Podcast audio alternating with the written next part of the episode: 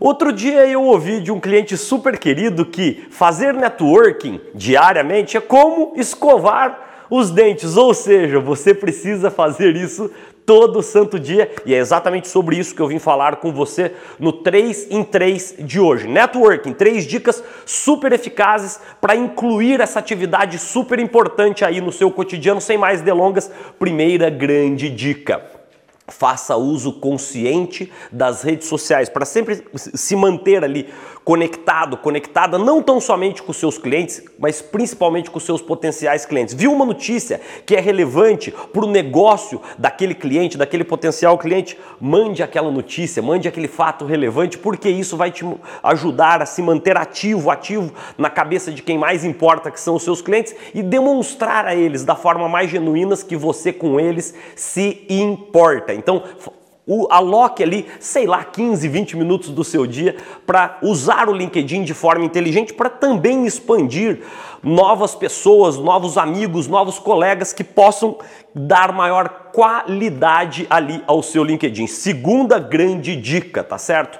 Participe de eventos dentro da sua área específica de atuação. Agora, nesse mundo já pós-pandêmico, é fundamental que a gente estabeleça contatos presenciais com pessoas que compartilham de interesses, desejos e expertises que são similares àquelas que a gente tem dentro das nossas áreas de especialização e dentro das nossas próprias empresas. Então, participe de eventos. Terceira grande dica: participe também tá certo? Daqueles mega eventos, daqueles super treinamentos dentro da sua área específica de atuação. Eu, por exemplo, busco sempre participar de eventos aqui no Brasil e eventos fora do Brasil também, dentro da área de treinamento e desenvolvimento. Por quê?